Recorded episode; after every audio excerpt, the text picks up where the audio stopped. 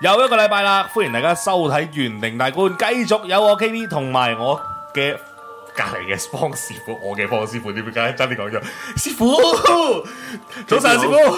K B 好，係啦，咁啊，上兩集呢，我哋又揾到阿方師傅，又講咗你嘅一啲細細個嘢啦，又講咗你喺做師傅嘅時候啦，點點無啦啦點解會做一個師傅啦咁樣。今集呢，我哋講一啲呢係誒比較嘥拉少少嘅嘢，但係又有發生喺你身上嘅嘢。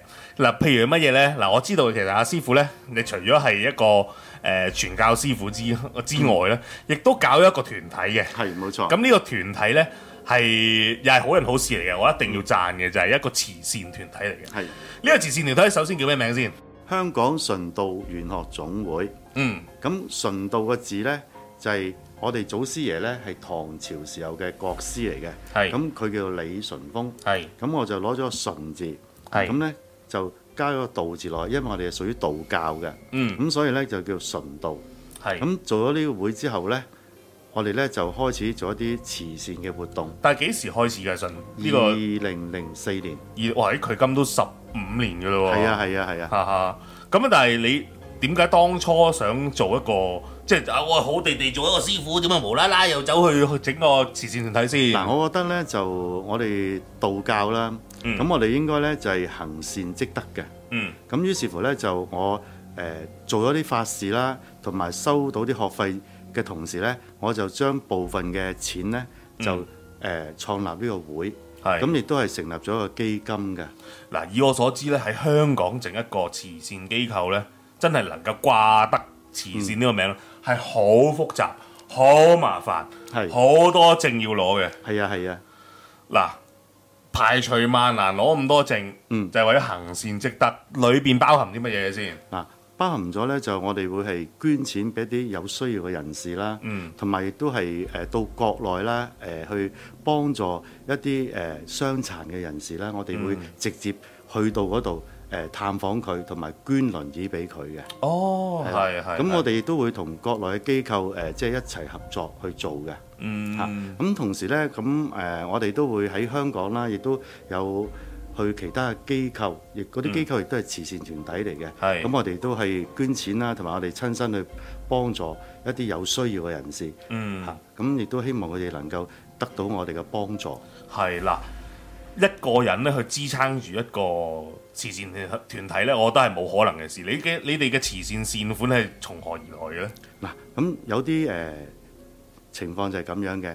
咁有啲誒、呃客啦，咁佢嚟到我嗰度呢，咁啊做完法事之後啦，咁佢就封一封大利是俾我。嗯咁啊封俾我嘅時候呢，我話咁啦，不如你捐俾個會啦嗯，嚇。咁佢話好啊，捐俾個會啦咁樣。咁我哋就會寫翻張收據俾佢嘅。係嚇，咁當係一個捐俾個慈善團體，咁佢自己又開心，我又嗯係開心，大家又開心，咁係樣咯哦，嚇係咁同埋咧，我每一年咧都會定咗個數出嚟係捐俾個會嘅，都係。係哦，我自己劃一筆錢咁樣，咁亦都有嗯誒，例如我啲學生啦，咁佢哋每一年都會捐一啲善款俾個會嘅，嗯，作為一個叫基金。係係係。OK，咁但係如果你話哦我我街外人，我知道有呢個純道嘅慈善機構，我走嚟捐錢又得唔得呢？哦，可以嘅，無人係歡迎，咁但係如果我想成為會員又得唔得呢？可以係，啊。咁佢只要咧係我啲徒弟咧嗯，嚇，咁都可以嘅。又或者係我啲徒弟嘅徒弟都可以嘅。係，總之係你一條線落嚟嘅，嗰係啦啊嗰堆人就可以成為會員㗎冇啦。錯冇錯，即係最少你都係一個道教徒啦，咁樣講。誒六人六六入 OK，六入教徒啦，咁樣 OK。咁所以誒誒嗱，但係當中誒喺呢個慈善機構裏邊誒，我知道咧係唔止淨係香港㗎係啊，咁我哋都有新加坡啦、嗯沙巴啦，同埋誒馬來西亞雪蘭莪州啦，嚇，喎。哇！即係其實你嘅徒弟嘅分布喺沙巴，即係馬來西亞嗰邊啦，仲有廣西，誒、廣西、香港，仲有仲有邊度啊？暫時四嗯個 O K，哇！犀利喎，師傅，桃李滿門喎，真係。所以話我都話我我想識呢位師傅，我欣賞呢位師傅嘅，即係嗱肯做好事，即係能夠誒、呃不過我都覺得係嘅。誒、做得師傅相信因果嘅嚇、啊即係做好事係一定有好報嘅咁樣。啊，呢、個當然啦，嗯，好。嗱，咁啊，我哋咧就上個禮拜都講咗一啲啦，就係咧嗱，你見到摩拳擦掌都知道有啲好嘢要聽啦，就要講鬼故嘅時候又到啦。嗱，阿師傅喺你咁多年生涯裏邊啦，咁啊先講一啲嗱，唔好唔好嗱，我哋入慢慢入去鬼故嗰度啊，先講一啲難忘嘅法事先啦，或者難忘嘅事件先啦。好啊。嚇嗱，咁我記得咧就前年啦，咁、前年咧就有一個女性嚟揾我，嗯咁佢大約係三十零歲啊。係，咁佢嚟揾我嘅時候咧，嗰塊面咧就好似枯木咁樣嘅，嗯，咁咧都係感情問題。係，咁啊，呢個感情問題咧就令到佢坐唔安、企唔落嘅。係，啊係，哇，即係點樣好大拗啊嗯日日嚇漸消瘦。咁啊，佢亦都揾咗好多人去占卜啊，揾多好多人去幫手啦。嗯咁但係都如是者都去到成大半年都未有成果。係，咁佢咧就上嚟揾我，咁揾我嘅時候咧，咁佢都透露咗自己咧，今次咧係最後尾揾師傅噶啦。係，係，係如。果呢次唔得咧，都唔會揾其他師傅啊。咁有冇透露過？其實如果唔得嘅話，佢之後會點算？啊咁佢又冇講 喎，咁咁咧淨係講到咧佢，講到好灰咁樣，隨時隨時自殺做傻事咁但樣。但係一樣嘢咧，佢對我有信心喎。係係，咁佢咧就揾我做咗誒一次法事啦。嗯咁呢套法事咧就係箍煲嘅法事嚟嘅，嗯，就希望佢個男朋友誒翻返嚟佢身邊，即係佢男朋友同佢分咗手。係啦。嗯，OK。但係當中有冇涉及什麼第三者啊？如何如何噶？誒、呃當然有啦，但哦係當其時佢係唔知嘅，係係，淨係知道呢，誒佢揾佢男朋友嘅時候呢，佢男朋友呢成個月都冇回音嘅。嗯，當佢嘅男朋友揾佢嘅時候呢，要佢一個鐘頭到就要出嚟㗎啦，係即係當佢阿四咁樣啊啦。類似啦，嗯咁、即係呼之則嚟，揮之則去嘅。係係，咁到到佢自己咧覺得好迷茫嘅時候咧，誒、因為點解迷茫咧？就因為揾咗好多師傅都未必幫到係手解。決唔到啦。不係啦過其實又係嘅，你走去走占卜，其實占卜得出嚟嘅結論都係話俾你聽有咩問題，咁但係幫唔到你手嘅。但係亦都揾咗唔唔同嘅地方去拜神啦。哦，OK，嚇係。咁到到揾到我嘅時候咧，就到最後尾㗎啦，佢覺嗯得 Ừ, 嚇。咁揾咗我之後咧，咁佢就做咗套法事，同時跟我我學法。嗯，跟咗我學法之後咧，咁佢咧就好多時都會念一啲咒語啦，係就希望佢男朋友翻嚟嘅。係，咁佢學咗法之後，同埋做咗法事之後呢，大約三個星期到啦，嗯都唔夠啊，應該講。係，咁呢，佢就識到一個新嘅男朋友。係，咁呢個男朋友好有條件嘅，嗯，靚仔，有錢過佢之前嗰個嘅。係，咁佢呢就有一揀添係啊，啦又又俾俾人呼之則來，揮之則去，到有一揀，OK，咁佢做住一個即係普通朋友先嘅。嗯，咁啊，跟住呢，大約係二十日到啦。咁就佢個舊愛揾翻 Ừ, 佢，嗯，個舊愛呢就對佢好痴纏。係，咁但係咧，佢嘅感情咧又擺咗落去誒嗰、個新嗰、個新歡嗰度啦。咁係，又好似兩邊走嚟走去咁，咁啊於是乎咧，佢就享受咗三個月係，舊愛同新歡喺埋一齊嘅時候，啊，幾開心喎，係冇錯。又但係嗰陣時候係咪已經又即刻春風滿面晒？咁佢塊面咧就寬容咗好嗯多，咁啊笑面迎人咁樣。係係，啊俾着我都會啊，正啊， 咁跟住咧，佢就佢問啦，師繼傅續繼續，啊，我想問一問咧，我揀新歡好啊，定係舊哎呀，而愛家好？煩呢啲添啦，真係囂張到不得 了，招積到咧，即係又冇得揀，有少 到而家一揀有兩個咁啊，個個樣係截然不同噶啦，已經嚇。咁我話我就唔可以俾意見你嘅。嗯。但係如果我係你呢，我就會要新歡。點解呢？新歡又靚仔啦，嗯誒學歷又高啦，啊重點佢亦都係有一間新嘅屋啊而，舊愛呢，就誒、樣樣嘢都話哇咁貴啊啲嘢咁樣，都係要你埋單嘅。啊嗯，譬如食飯啊、去旅行啊，都係要你埋單嘅。啊咁係俾咗我呢，我就會要新歡啦。係，咁佢暗示咗俾佢知㗎啦，係嘛、嗯，咁啊佢最終呢，都係要咗個新歡，係，同佢結咗婚啦。哦係咧，係啊。哦，咦呢個可以係即係喺天台天台 BBQ 嗰啲結局嚟喎，good ending 嚟誒、喎，結婚嗰日，我同我太太都有去嘅，啊正喎，即係嗱學法就有度好啦，上個禮拜都講咗好多噶啦嚇，好咁啊難忘嘅一個女徒弟事件係啦啦，咁我哋又要進入鬼故嘅情節噶啦喎啊！係咁啊鬼故咧嚇，梗係緊張嘅時候咧就要賣廣告啦，係唞頭先轉頭翻嚟繼續啊！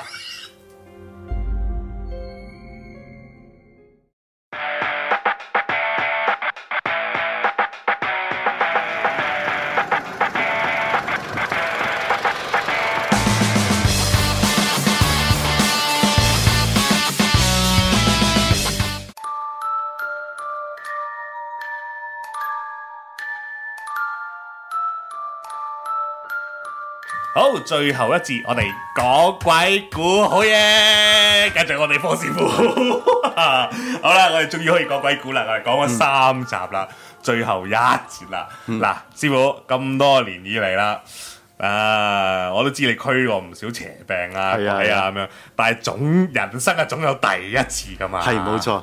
你第一次驅驅鬼，首先講下幾多歲先？啊廿歲鬆啲，好後生。真正驅鬼係我真嗰係嗱，我廿我當我廿二歲啦，我廿二歲都仲係成嚿番薯咁樣，你廿二歲已經可能驅鬼啦。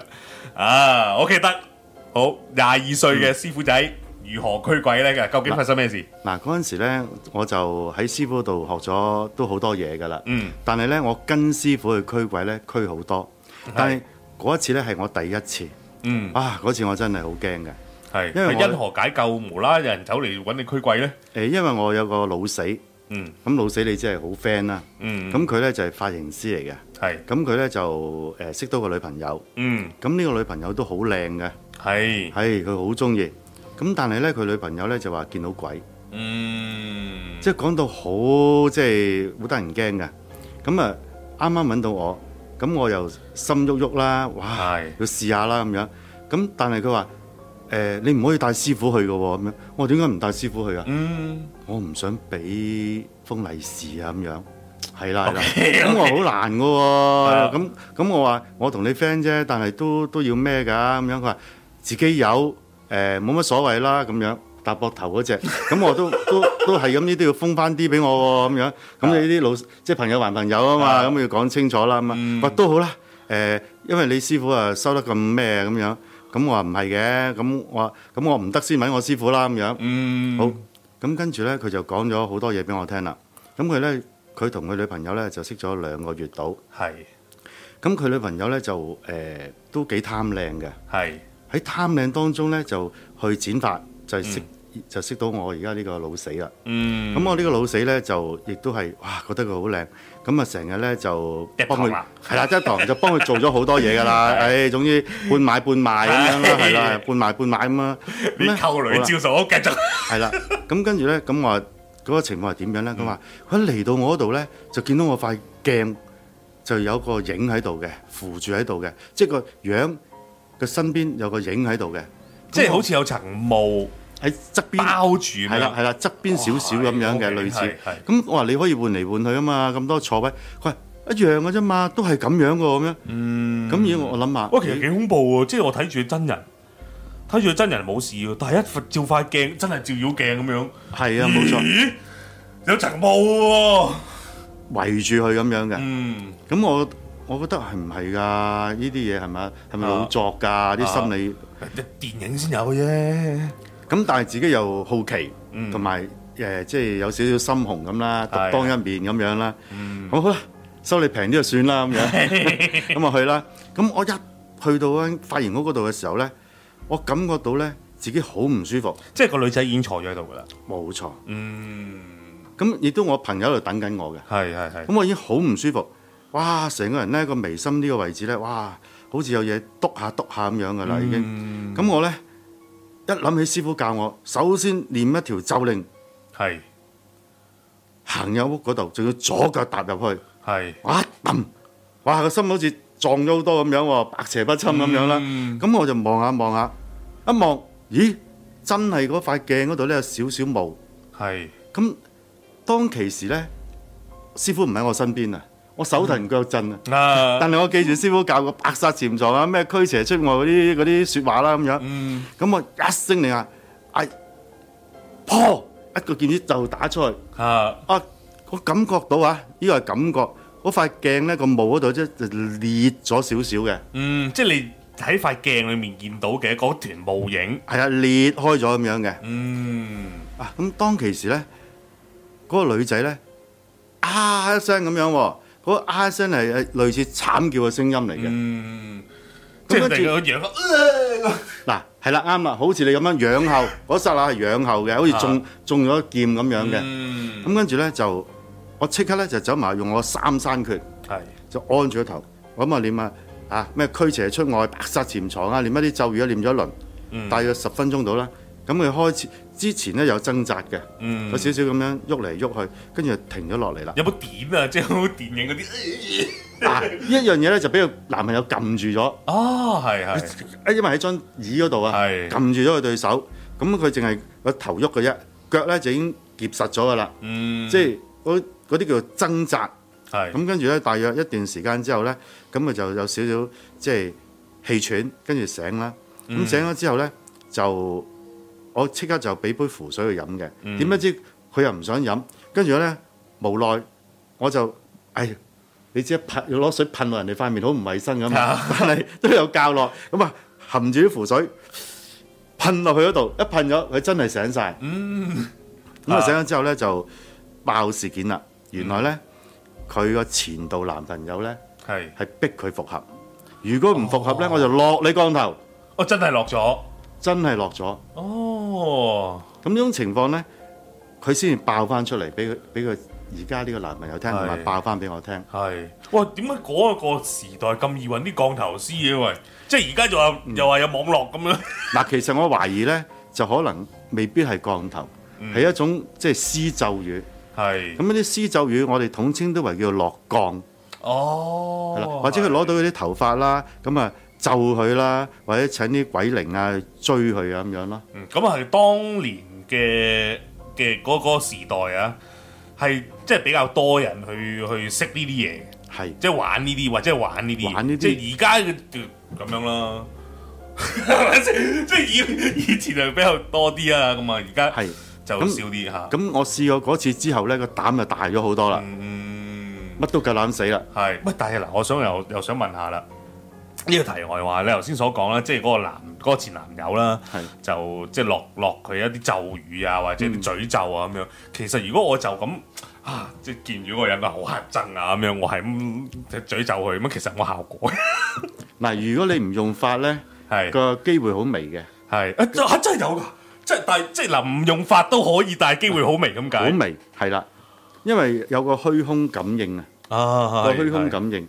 但係你日晝夜晝咁，你自己都可能有啲問題㗎啦，咒到自己都嗯，點解呢即係反噬可能好似咁嗱咁冇錯啦。因為點解呢？殺人一萬，自損三千。嗯，咁可能佢都會中咗你少少嘅念力，係係，但係如果加埋咒語嘅法力落去呢，就會強好多啦。嗯，嗱，亦都要講翻喎，被你詛咒嗰個人呢，佢運高呢，要嗰個程度呢就慢啲嘅喎，係。啊中咒嘅程度慢啲嘅係喎。如果佢運弱嘅話呢，就好容易中嘅咯哦，即係所以唔好亂咁詛咒人，即係有機會真係詛咒得到。喎。讚美多啲好啲，真係讚你師傅點佢？哎嗱，我不停攞去樽水。哎呀，你真係好靚仔啊！即係請你飲咁樣得唔得咧？都得嗯可以㗎可以係啦可以即係到誒等同符水啊。不過我就哎，你真係 好好嗱啊！我俾咁杯靚仔符水你飲，哎咦，我感覺都有啲嘢啦。哎我等陣飲，等陣飲完咗之後即刻，完咗之後即刻飲啊！好嗱，我哋講完呢個呢個。啊！第一次驅鬼事件啦，咁但係喺你人生呢個師傅嘅咁長嘅歷史裏邊，有冇一啲嘢係又真係好難忘下嘅咧？嗯，嗱咁我記得呢，就有一年啦，咁有一個女性大約四十歲到嘅，嗯，咁佢就誒上嚟我神壇嗰度做和合法事。係即係即一係般善信啦，哎都係咁做嘅啦，咁諗住係啦係啦，冇錯。咁、嗯我嗰時咧一日做幾壇法事嘅，咁、我冇可能壇壇都去理咁多嘢噶嘛，係係係咪先？咁而且我我覺得我自己嘅神壇都等於個安全堡壘嚟噶嘛，乜、都有晒啦，嗯係咁多年嘅經驗。咁而呢個女性本身咧就係箍煲嘅，嗯，上嚟 g o 啊，係啦，上嚟箍煲嘅。咁、嗯我照常規去做啦。咁我一上香，咁我感覺到嗰啲香咧已經少少問題咧，就飛下飛下咁嘅香灰。即係平時同平時裝香係係唔同嘅，嗯係一插落去嗰下，咁樣感覺到有問題啦。唔知咩問題，因為我唔係神仙啊，係但我感覺到係有啲有啲嘢出現奇奇咗，怪怪嗯㗎啦，係啦。咁跟住呢，我就照常規就請神念咒啦咁樣啦。嗯突然間，我彈前嗰九道符，嗱嗰嗰九道符呢，就係七星震彈符嚟嘅，係。飄起，好似噼噼啪啪飄起咁樣。咦？但係你你咪首先嗰度通風好唔好先？你覺得？嗱，我彈呢，就閂晒窗嘅，係係開冷氣嘅。啊，嗰剎那咧，我覺得好奇怪，同埋咧，我心口咧有嘢少少翳住翳住咁樣。嗯，我即刻就望嗰個嗰個女事主啦，係嗰個女事主突然間咧，好似啷下啷下，好似標童咁樣喎。嗯你啲標童點解咁啊咁樣啊，好似耍功夫咁樣係喎。係係，咁我心裏面諗，哇，來者不善啊！咁、嗯我即刻咧就揸起我把法線，一念啲誒驅邪咒語，仲係解降咒語啊，乜、嗯咒語都係咁樣念念念念掃出嚟啦。係啊，佢停咗落嚟喎，即係唔再朗啦，停咗陣間係啦，唔再攞個圖，突然間唔夠三秒又彈翻喐喎。係跟住我即刻就搣咗彈前九張符，係嗯即刻搣咗佢，即刻就燒咗佢。一燒嘅時候咧，我連埋把法線潑出去，即係即啲係灰放係啦，係咁啊咁樣潑出去。跟住咧，跟住佢就慢慢慢慢好似啲人啲慢動作咁樣，攣低咗喺地下度。好啦，咁我又走埋去咯，佢又彈翻起身喎，少少有少少彈翻起身啦，即啊係即係佢叫做垂垂咩垂死垂死掙扎係類似咁樣啦。啊咁跟住又攞咗把桃木劍向住佢額頭嗰度一插插落去。嗱，呢、個插咧就唔係大力插落去嘅，即係練啲咒語咁壓落去嘅啫。 係滴一滴嘅，呃一呃落去咁係樣啊啦，，用個劍氣咁樣啦，用個嗯劍、劍氣壓鎮壓住佢嘅。咁嗰剎那咧，佢就好似突然間成個人鬆晒咁樣。嗯，咁我覺得好大問題啊！點解會咁樣係嘅咯，呢冇入嚟普通線信嚟啫喎，係約啊約你只不過係做個和合法事啫喎。好啦，咁我跟住咧就去追問佢嘅原因啦。咁、嗯因為我都要知道個因同埋果啊嘛。係係係咁，我問佢，咁原來咧佢個誒男朋友咧，佢都係識呢啲嘢嘅，哦，識呢啲誒方法嘅。咁同埋係呢其喺實係欺騙咗你喎，師傅，佢上嚟做和合 啫，係點啊？即係佢因為特登嗱俾人嗱佢因為知啊㗎佢男朋友本身咧係誒喺馬拉嗰邊學過呢啲嘢，係佢本身係馬拉人嚟嘅，嗯咁亦都有個神壇嘅。嗯咁呢方面咧，佢冇話俾我聽，因為我都我都冇問，我話我你點解唔講俾我聽啊？不過你都冇問咁樣咯。哦，OK，咁我懷疑咧，佢當中咧誒、期間咧，佢男朋友亦都知道有人去對付佢，即係我可能我施咗咒語啊，嗯因為因為佢都俾咗佢啲個時辰八字我啊，同埋各方面嘅資料俾我，誒、嗯地址又俾埋我啊嘛。咁我用法嘅時候可能即係俾佢知道咯。咁佢喺佢喺佢嘅神壇嗰度亦都施咒咯。嗯咁啊、即係好似大家鬥法，但隔係空鬥法喎，係啦，大家都唔知㗎，我都唔知㗎。係係咁後尾佢先至話翻俾我聽啫嘛。哦，哇！其實成件事喺即係做戲先會嚟嘅啫，即係你諗下嗱，你隔空而家係係兩國際喎，國際對對陣喎，咁鬥法都係隔空㗎啦。係雖則係 我都咁啊我咁我拳拳到肉叫鬥法啦，唔係啊嘛，係係，咪？但係你而家係國際鬥法喎，即係你佢佢冇講到自己有降頭咁，然之後突然間佢又發生咗事，然之後嗰邊又做緊嘢喎，嗱，咁佢本身佢男朋友咧都成五十幾歲㗎啦，嗯，就好細個學學呢啲嘢嘅。係咦有彈數喎，係啊，咁個女個女人都成四啊歲鬆啲㗎啦嘛，已經嚇。係係。咁有翻咁上下咯。咁係咁，但係之後後續咧點樣去解決咗佢？ 嗱，咁我咧就寫咗好多符俾佢嘅。嗯。咁好多解降符啦、驅邪符啦，各方面啦，大約都有二十張到啦。係哎好重法力喎，係好 好重藥喎佢。咁咧我就叫佢每日誒、呃食同埋洗，嗯咁啊如是者到到廿幾日之後咧，咁啊冇事嘅佢，嗯，即係冇晒事噶啦，即係好係清醒。咁而佢個男朋友咧係唔知有我嘅存在嘅，嗯佢係唔知邊個搞佢嘅啫。係咁啊得佢同佢男朋友又好翻咗好多咯嗯，但係喺嗰個廿幾張符裏邊包唔包埋和合㗎？唔包喎。誒嗱、㗎。和合法嘅裡面嘅有和合符嘅，嗯，解降符有解降嘅，咁我同步處理咯。哦嚇，OK，咁啊，即係多即係恭喜晒呢位嘅事主啦，啊咁亦都。阿師傅亦都搞解決咗啦，咁啊嗱，連續分享咗兩單嘅故事啦，咁啊當中有鬼故啦，啊咁啊亦都有一啲嘅真人真事嘅經歷啦。我都知道咧，各位係唔夠喉嘅，但係咧因為咧時間有限啊，阿方師傅喺新年期間係非常之忙嘅，啊咁啊所以咧就誒、呃未來啦，希望啦，再可以再啊。好榮幸地請到阿方師傅上嚟，再分享下啲靈異故事啦嗯咁樣，因為其實呢，我就已經冇乜貨賣噶啦，講咗咁多年鬼故呢，嚇、 即係作又作過啦，自己自己編劇又試過啦嚇。咁、但係再再講落去呢，就冇噶啦嚇， 所以都要再揾啲師傅上嚟講。希望真係未來日子再揾阿方師傅上嚟同我哋講下鬼故，或者講下一啲正信不迷信嘅嘢啊。好啊即係嗯多啲人去學習呢一門嘅嘢，就少啲人受騙，因為坊間實在太多神棍啦。